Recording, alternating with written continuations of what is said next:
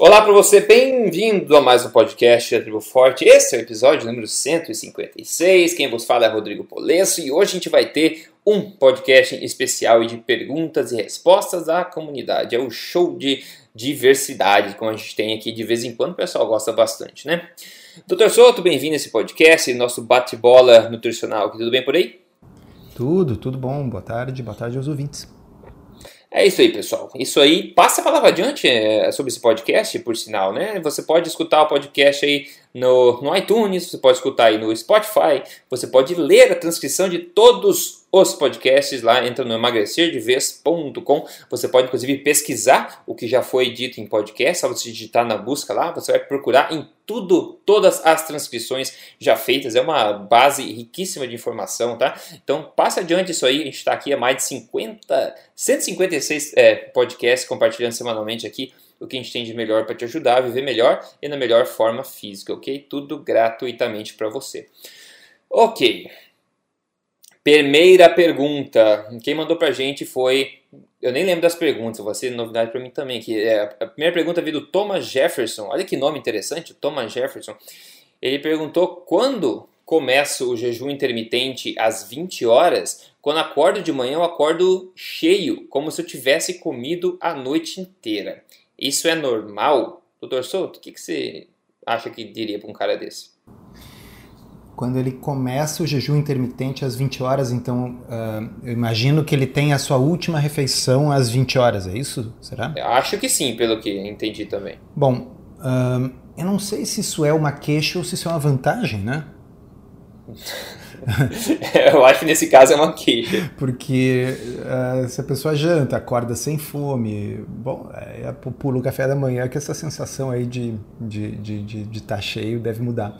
Uh, bom, talvez vamos responder sendo bom ou ruim. Se ele se sente, em vez de cheio, satisfeito de manhã quando ele acorda, ele acha estranho, talvez não tenha vontade de comer do café da manhã, ou talvez ele se sente estufado ainda de manhã quando ele acorda, que eu acho que é bem mais raro de acontecer, mas enfim. É, uh, eu diria o seguinte: dentro da, dessa, desses estudos sobre time restricted feeding, quer dizer, alimentação restrita no tempo, janelas alimentares mais curtas, que é um assunto que meio que se sobrepõe ao, ao jejum intermitente, né? não deixa de ser uma forma de jejum intermitente, os estudos têm apontado que pode eventualmente ser melhor uh, pular a janta e, e, comer de manhã e comer no almoço do que uh, pular o café da manhã e comer no almoço e na janta. Uh, se para este nosso ouvinte, talvez isso se aplique ainda mais, né? Se ele realmente tem uma sensação de que, de que não digere direito de noite, de que talvez o estômago leve muitas horas para esvaziar quando ele come de noite, uh, quem sabe ele tenta uh, modificar o método que ele está fazendo de jejum intermitente e consumir bem pouquinho alimento de noite ou então comer bem cedo. Né?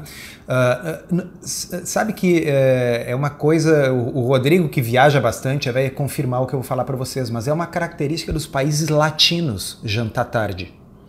Né? É, verdade. Uh, então, assim, hum, para nós não é raro comer às 21 horas ou até mais tarde do que isso. Né? As pessoas jantam fora uh, às nove e meia da noite, dez horas, né? uhum. né? uh, enquanto que uh, nos Estados Unidos, no Canadá, nos países não latinos, janta é uma coisa que acontece muitas vezes às seis da tarde.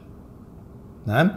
E as pessoas marcam para jantar fora nesse tipo de horário, seis e meia, 19 É, 5 e meia até, é, na Noruega, por aí, 5 e meia. Então, é. uh, pode ser que esse nosso ouvinte, uh, o, o, o, ritmo circadiano do corpo dele né, funcione melhor se ele fizer uma janta bem cedo.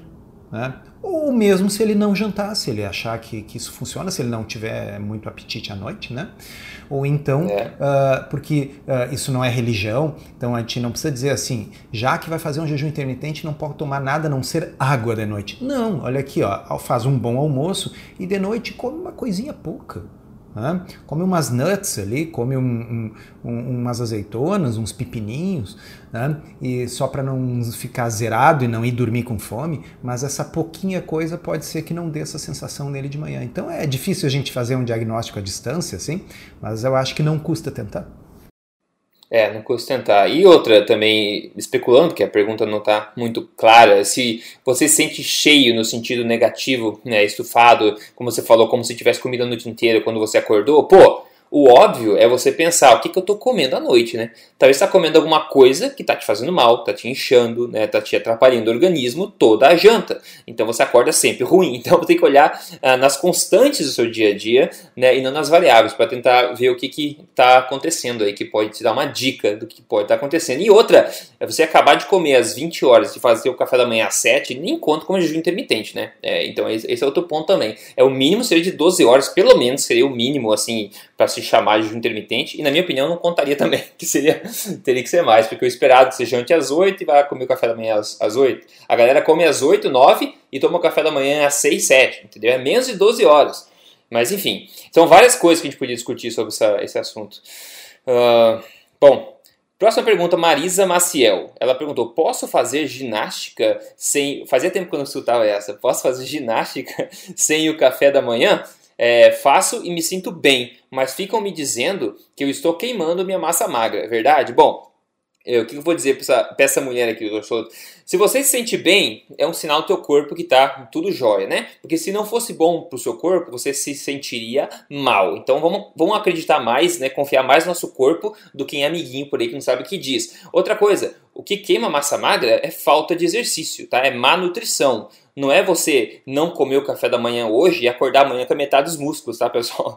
A natureza não é burra, né? O que faz você perder massa magra é a falta de uso desta massa magra e a falta de uma dieta nutritiva, no caso, por exemplo, com quantidade suficiente de proteína. Mas é muito raro as pessoas não comerem uma quantidade é, suficiente de proteína para manter pelo menos a massa magra se essa massa magra está ativa. Então não é um café da manhã que vai salvar essa massa magra. Por sinal, tem estudos em jejum bastante prolongados de dias sem se alimentar, que mostram que a perda de massa magra é praticamente inexistente mesmo você não comendo por dias a fim. E se você se exercitar durante esse período ainda, isso é melhor ainda a situação. Então, professor, não sei que input você tem para essa nossa amiga para tentar ajudar a dúvida dela.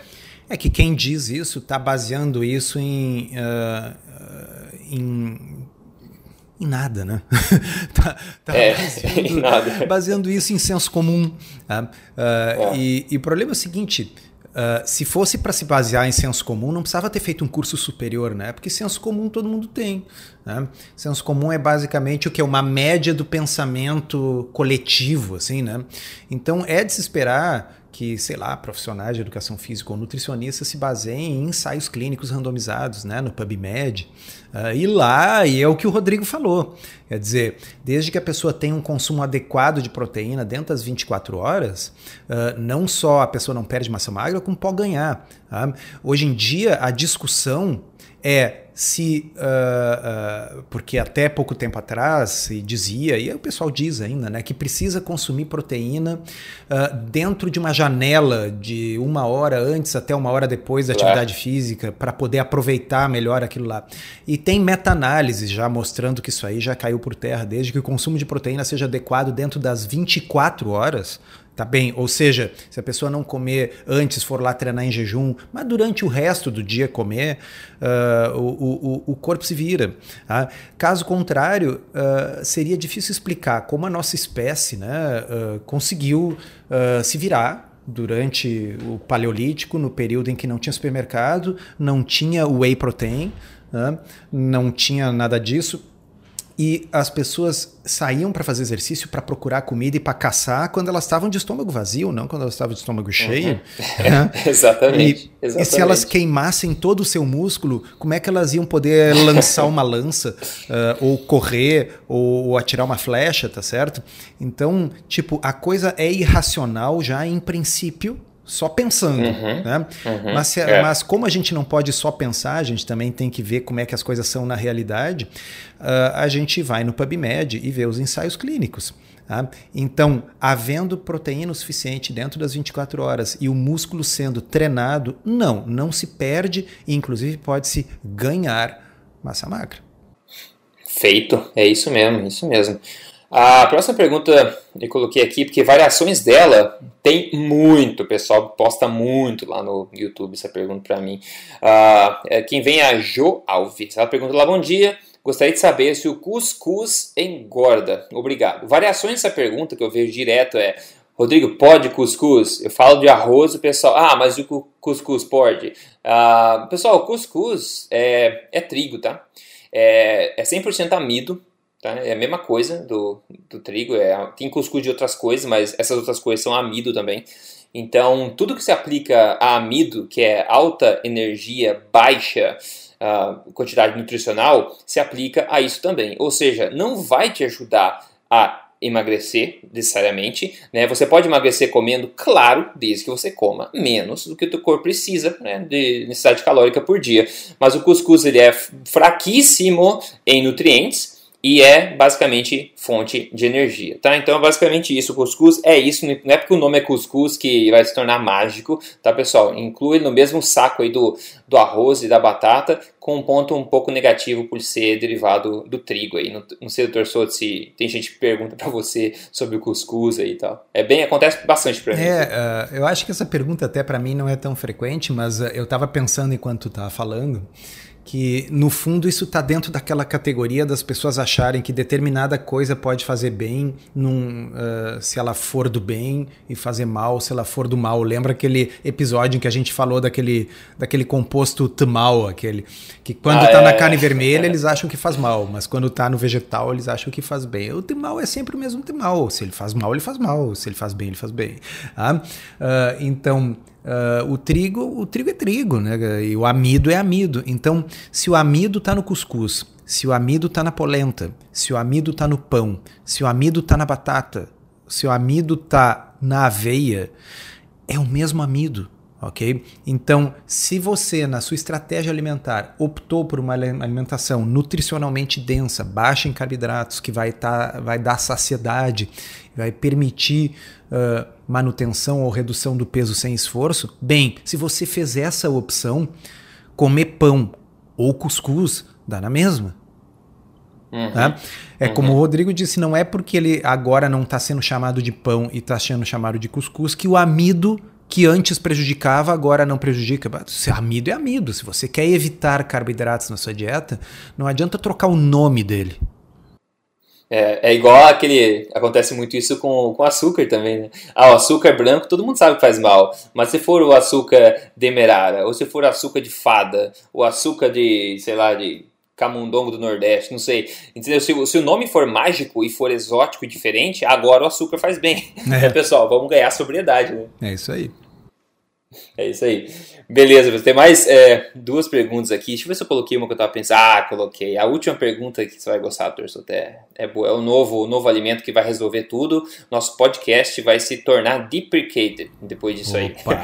aí. Nosso podcast vai ser não mais necessário depois que as pessoas descobrirem esse super alimento. Mas eu já faço a pergunta. Antes disso, aquele breakzinho que a gente tem todo episódio, para contar, né, divulgar é, casos de sucesso que as pessoas mandam pra gente voluntariamente. Quem mandou foi o Fábio Martins. Ele falou hoje completei um mês e 27 dias que comecei a me alimentar direi, direito, seguindo as dicas. Já emagreci 15 quilos, hoje sou grato e ele. É, e ele, ah, grato a ele por me é, devolver minha autoestima. Olha só, pessoal, um mês e 27 dias, ele emagreceu 15 quilos, seguindo a alimentação forte. Então, meus parabéns. Resultado rápido quando você para de intoxicar o corpo e começa né, satisfazer o seu paladar com alimentos verdadeiramente saborosos e nutritivos também, o que infelizmente não inclui o cuscuz aqui, mas tudo bem porque inclui outras coisas como bacon, churrasco, né, pessoal? Então é uma troca bastante justa, né? Se você quer aprender passo a passo como fazer isso também, entra aí no programa Código Emagrecer de Vez, acessando o site código emagrecerdevez.com.br. Ok, beleza. Vamos lá, deixa eu ver qual é a próxima pergunta aqui. Ah, tá. Quem mandou pra gente foi a Aline Tavares. Ela escreveu: Conheci o jejum intermitente com o seu canal e o meu peso inicial era 76 quilos. Em dois, dois meses eu pulei para 68 sem passar fome. Agora quero apenas manter. Como eu faço? Uh, então, eu coloquei essa pergunta pelo seguinte: as pessoas são acostumadas, acostumadas a pensar no paradigma das dietas, né? Que dieta é um esforço intermitente que a gente faz na nossa vida, né? a dieta é uma coisa que a gente faz, que tem um começo, né, com muito amargor e antecipação, a gente sabe, e depois tem um fim, que hopefully, né, não é tão longe do começo. Então as pessoas já começam uma intervenção alimentar achando que vai ter um fim para elas poderem retomar o estilo de vida delas normal, né? E isso é inerente dessa esse paradigma, o sofrimento, né? E só funciona, quer dizer, a dieta justamente não funciona porque não é, é sustentável a longo prazo, porque é sofrida, porque não é uma coisa normal, não é uma coisa que você consiga levar como estilo de vida, né? Então ela seguiu o jejum, o jejum intermitente, não sei como ela fez, tá? E ela perdeu o peso que quis perder, agora quer manter. Na verdade, quando você segue um estilo de vida correto, você ajusta e vai atingir o peso normal e vai manter esse peso sem esforço nenhum, meramente continuando a fazer o que você tem feito para perder esse peso e retomar a melhor forma da sua vida. Não tem o porquê você voltar a se intoxicar novamente, né? Então você não vai sentir também necessidade de parar isso aí, porque isso te faz sentir bem e isso é uma forma fácil de seguir no dia a dia. Então é basicamente o problema das dietas novamente aqui e respondendo para ela se o que você fez para chegar nesse peso foi uma coisa prazerosa, correta, feita de forma correta, você simplesmente pode manter isso, que o seu peso não vai voltar, não é verdade? Você não precisa voltar a comer brownie agora para manter o peso e você não vai continuar emagrecendo eternamente. Tem gente que tem medo disso também. Você não vai. Respeite seu corpo, respeite a sua fome. Quando o metabolismo está funcionando, o sistema hormonal está funcionando, os teus sensores de saciedade funcionam corretamente corretamente também. É só voltar a prestar atenção neles, como sempre foi ao longo dos milhão, milhões de anos aí de evolução. Né? Doutor Souto, o que, que você tem a dizer aí? Eu acho que você fez uma série de, de boas colocações. Realmente, o, o mindset das pessoas tende a ser isso de, de que uh, tem que haver sofrimento. Né? E, e, esse é um dos motivos da incredulidade de muitas pessoas no que diz respeito a uma alimentação forte, uma alimentação low carb. Muito fácil, né? Não é porque é parece muito fácil para ser verdade. É. Né? Uh, e então uh, a pessoa pensa se eu não estou passando fome, se eu não estou sofrendo, se eu não sinto aquela dor no estômago de fome, né? É, como é que eu vou colher os resultados disso? Então, uh, e, e, e, isso está na cultura. Basta ver uh, um, esses reality shows tipo Biggest Loser, né? onde as pessoas choram na televisão porque estão com fome e, e, não podem comer e tem que fazer uma quantidade insana de exercício. E quando a pessoa assim está cansada, fica um treinador gritando: "Seu maricas, faz mais!" É. Né? e tal. É. Então assim, e, aí no fundo a pessoa pega, come comidas gostosas segue aquelas receitas deliciosas que tem ali no, no na Tribo Forte e, e, e, perde peso, né? Então, uh, acho que isso aí foi, foi bem colocado. E a outra coisa que você falou que, tá, que é na mosca é assim, não corre-se o risco de perder peso indefinidamente até sumir. Tá? É, é. O corpo entra simplesmente num outro ponto de equilíbrio. Tá? A, a, a, comparação que, que, que, eu gosto de fazer é com a situação da temperatura, da febre. Né? Uh, quando a pessoa tem um, uma gripe, por exemplo, fica lá com uma febre de 38, 39 graus, ela não vai, essa febre não vai subir assim até os 50 graus, a pessoa morrer. Tá? A, a, a, ela ela está num set point mais alto, tá? que é o da febre, que não é correto, que não é saudável, está ali 38, 39. Quando a infecção melhora, a pessoa toma um analgésico, o contrário também não acontece. Ela não corre o risco de daí baixar para 33, é, 30, congelar. 29 graus, entendeu? A, a febre baixa uh, até a temperatura normal lá, 37, 36,5 e, e para de baixar. Tá? Então, quando a gente faz uma alimentação correta, a gente perde peso, mas chega uma hora que para, mesmo que a alimentação não mude, que a pessoa continue tá? fazendo o seu low carb, a sua alimentação forte. Mas eu entendo a pergunta, de repente existe um, um, um questionamento do ponto de vista estético. Uhum. Tá? Mas assim, olha, eu perdi peso, eu não quero ficar magra demais. Tá? Eu estou achando, sei lá, que eu estou com, com, o rosto muito fino, ou às vezes uh, a gente ouve das pessoas mais velhas que dizem assim: olha, se eu perder mais peso do que isso, vai ficar pele sobrando e eu não quero. Uhum. Tá? Bom, uh, aí uh, é um bom problema de se ter, né? Porque a uhum. gente pode o quê? Acrescentar alguns alimentos que tendem a aumentar esse set point. Normalmente vão ser o quê? Carboidratos, mas que a gente escolha carboidratos saudáveis, né? Tá? Então, pô, pode comer um pouco mais de fruta, pode comer um pouco mais de raízes. Tá? Uh, o que eu concordo em gênero, número e grau é o seguinte: não vamos reintroduzir farinha e açúcar, né? Uhum, Sim, você vai uhum. engordar de novo se você comer churros. Né? Mas uh, aí o que vai acontecer? Vai passar do ponto, vai ter a compulsão, porque esses alimentos que misturam aí farináceos, açúcar e gordura e tal, são alimentos que a gente perde o controle, eles são têm densidade nutricional péssima, fazem mal para a sua saúde. Né? Então, se a pessoa está afim de aumentar um, dois quilos ali, começa a reintroduzir devagarinho quem sabe uma batata, quem sabe um, uma fruta, quem sabe uma banana, né? E aí, naturalmente, a tendência é ganhar, ganhar um pouco de peso ou parar de perder. Né? Então é, é, é, é um é. problema bom de ter, né? É bom de ter. Ou ela pode introduzir esse alimento em, que eu vou falar em seguinte aqui, que isso já resolveria todo o problema dela, inclusive de todo o resto do planeta. É... E, e, tornaria o podcast irrelevante, é isso? Irrelevante. Ai, ai. É bom, já vou adiantar, é mais um super alimento, tá? Uh, e eu já ouvi falar nisso aí, não é coisa de hoje não, mas me fazia tempo que eu não vi, o cara me perguntou. Quem perguntou foi o Denis. Ele falou: Rodrigo, eu tenho visto muita gente dizendo que o pólen é um superalimento com todos os aminoácidos, minerais e vitaminas em sua composição. Eu pesquisei artigos sobre o tema, mas não encontrei grande coisa. Qual a sua opinião? A minha opinião é que nós não somos abelhas, né? A minha opinião é basicamente essa. Eu nunca vi alguém, em vez de comer um, um né, comer um sucrilhos no café da manhã, pegar leite com pólen, né? Agora, Tirando isso, pessoal, eu já vi, tem pólen para vender, sim. Fora do Brasil tem mais do que no Brasil pólen para vender no Whole Foods, tá? É, o pessoal coloca por cima de iogurte, etc. Fica uma, uma crocância. Eu já comprei no passado, vou dizer para vocês, não porque é um superalimento, comprei porque eu falei, caramba, pólen! Inclusive, eu comprei porque minha namorada tá com problema de alergia sazonal e tinha. E você queria matar ela, você tava com raiva dela, é isso? É. Ela tem alergia, com saber... compra pólen e dá para ela. é, não, é, não, então, mas foi até, enfim. é, mas a ideia era assim, é homeopatia, entendeu? Uhum. Você coloca uns, um pouquinho antes da primavera chegar, de pólen, assim, mastiga um pouco, pra ver se você cria uma coisa. Bom, não adiantou merda nenhuma, tá, pessoal? Só pra adiantar pra vocês. Mas essa questão de superalimento é ridícula, né, pessoal? Convenhamos, né? É que nem aquela história, doutor Sou, da geleia real, entendeu? É a mesma coisa do pólen. Agora vamos começar a comer eh, pó de pólen ao invés de de whey protein ou, ou churrasco, porque pólen contém todos os aminoácidos, né? Que beleza, então os veganos vão se debruçar nesse alimento, né? Pessoal, pelo amor de Deus, doutor Souto, o que você quer dizer sobre os abelhões de plantão aí? Eu acho que seria bem mais saudável e nutricionalmente completo comer a abelha. com certeza, a flor com a abelha dentro. É, porque assim, é, funciona da seguinte forma, tá? Uh, dentro do, do, do, do uh, do fluxo natural né, uh, de, de, nutrientes. Né? Nós temos ali o, as bactérias e tal que estão degradando uh, produtos químicos. Né? Então, quando morre um animal, tem as bactérias, bom, elas fertilizam o solo, aí as plantas retiram aquilo ali, fazem fotossíntese. Vai lá o herbívoro, come a planta, vai lá o carnívoro, come o herbívoro.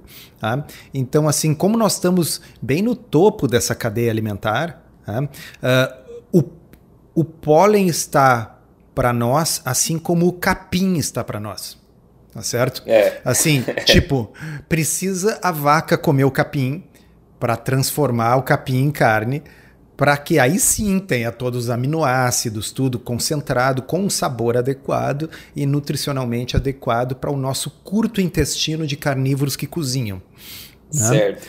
Da mesma forma, eu acho que se alguém fizer uma barrinha, porque já tem barra com farinha de grilo, né? Ah, isso eu já vi, sim. É, que é proteico, que né? Que é proteico, tem. É, isso sim, é proteína completa. É, é, é eu é. realmente acho assim que uh, uh, uh, existe um futuro em começar a, a, criar esses insetos específicos para fazer farinha proteica de insetos e fazer barrinhas e tal. Eu acho que isso faz muito mais sentido do que uh, veganismo se o objetivo for salvar o planeta. Uhum. Uh, então, bom, quem sabe o pessoal faz uma barrinha de abelhas, e essa seria uma forma indireta de consumir pólen. Então, brincadeiras à parte, tá? Uh, sei lá por que, que alguém faria isso. Não, é, cuidado com essa sugestão da abelha, tá? Porque tem, tem gente, existe uma causa enorme no mundo aí que é proteção das abelhas. As, as abelhas estão sofrendo problema e não é por causa das vacas, não, tá, pessoal? É por causa da coisas como monocultura, coisa como o crescimento do veganismo, essa monte de babaquice, como o IT, que a gente viu, aquela dieta planetária, que é um monte de bullshit reunida num papel, é, documento que parece sério. Né? Então existe uma causa muito grande da vida das abelhas, tem gente que protesta, inclusive, em nome das abelhas, porque elas têm um papel muito importante na natureza e elas estão sofrendo, diminuindo em, em, em quantidade também, tá? Então talvez o grilo seja mais apropriado é. do que. Não, mas não, é, não precisa ir longe isso que você falou é verdade. Eu, li esses dias no jornal, vou ler para vocês aqui rapidinho. Ó, saiu no jornal Zero Hora, no dia 25 de janeiro. Apicultores buscam respostas para a morte de 4, 400 milhões de abelhas no Rio Grande do Sul. Quem e aí. Uh, saiu na Zero Hora. E o subtítulo: Aplicação incorreta de um inseticida nas lavouras de soja é Ai. a principal suspeita para a morte de 5 mil colmeias em um mês. Tá aí Tá aí, me falaram, um vegano falou para mim recentemente que, ah, é, eu falei mal da soja, falou, mas soja não sangra. Não sangra diretamente, né? É. Mas sangrou aí o quê? 5 mil colmeias de abelha. Você exemplo, que come o seu tofu tem 400 milhões de mortes nas costas, só no Rio Grande do Sul. É, exato, só no Rio Grande do Sul. Tá aí o sangue da monocultura. Oh, meu Deus. Então, pólen não é, então, doutor Souto, infelizmente, aí o que vai salvar a humanidade, né? É, não, pólen não é o que vai salvar a humanidade. É, então, é isso aí, pessoal. Então, infelizmente é, é, o que é, né? Infelizmente não foi dessa vez, mas vai que sai um novo tipo de pólen, não sei que talvez esse sim salve, né? Pessoal, vamos parar com essas esperanças, né? Essa, oh, meu Deus do céu. Enfim, é isso, pessoal. Vamos falar o que a gente comeu na última refeição. Na verdade, já tá gravando aqui dois podcasts na sequência, então a gente já falou. Então, por que não comentar o que, que a gente tá pensando em degustar na próxima refeição, então, que seria a janta para mim e para você? O que, que você tem em ah. mente? Se é que você tem em mente alguma coisa ainda. É, no momento eu tô tomando um chimarrão, né? E que é um negócio que, para quem tem o hábito, fica a dica, pessoal, assim, além de ser gostoso e tal, uh, tira fome, né? Ah, porque a gente fica enchendo a barriga daquele negócio. Ah, Líquido. é. é. Bom, uh, mas eu, eu passei no supermercado antes de, de, vir aqui gravar isso aí e eu comprei uh, dois hambúrgueres uh, de, de 100% carne de gado, tá? Não, não, não, não tem tranqueira, não tem soja e tal. Tá? Dois hambúrgueres, 300 gramas de, de carne. E eu comprei também moranga, essa moranga. Uhum. Tá? Uhum. Uh, e uma coisa que me chamou a atenção, tudo bem, a moranga já era descascada, higienizada e tal. Se eu fosse comprar a, a original, uh, ia ser mais barata. Mas ela, assim, descascada, higienizada, pronta, custou mais caro do que a carne. Pois é. Pois é. Então exatamente. eu paguei R$ 8,95 pelos dois maravilhosos, deliciosos hambúrgueres 100% carne bovina. Tá? E a moranga, tudo bem, era 500 gramas, mas é moranga, né? Vamos comparar a densidade uhum. nutricional. Né? É. E, uh, e, a moranga custou 11 reais. Hum, caramba. Né? Então, uh, eu acho que se o objetivo for atingir a maior quantidade de nutrição com a maior quantidade de proteína de alto valor biológico no menor volume com menor número de calorias pelo melhor preço, Fica a dica, vai, vai, Fica vai, a dica, né? vai o hambúrguer, né? É, eu gosto muito dessa ideia de ter uma, a dieta mais eficiente possível no sentido energético e no sentido de, de nutrientes, né? Como o doutor falou, menor preço, consumir a quantidade adequada de energia, lotada da maior quantidade de proteínas e nutrientes possível. Por isso que eu não vou cometer o mesmo erro que você, né? Eu sempre, em vez de comprar um morango orgânico, eu compro um bife adicional. então, então, eu vou comer carne moída hoje, pessoal, que na boa, né? Na boa, é barato, né? Carne moída e ovo. Eu vou misturar, fazer carne moída e ovo e misturar isso aí tudo. E, pô, ontem eu comi sardinha em lata, entendeu? Caramba, quem fala que é caro comer, fazer uma alimentação forte, pessoal, é porque não pensou ainda, é porque não quer fazer, de verdade, né? É muito, muito barato. Não precisa comprar brócolis orgânico, não, tá, pessoal? Inclusive, não, eu recomendo que não faça e, isso. E vou dar um exemplo, tá? Se eu quisesse comer uh, hoje somente o, o, o bife de hambúrguer, esse, eu poderia pegar um deles, Tá? Portanto, daria quatro reais e pouco. Tá? Colocaria uma fatia de queijo. Pô, uma fatia de queijo custa centavos, tá?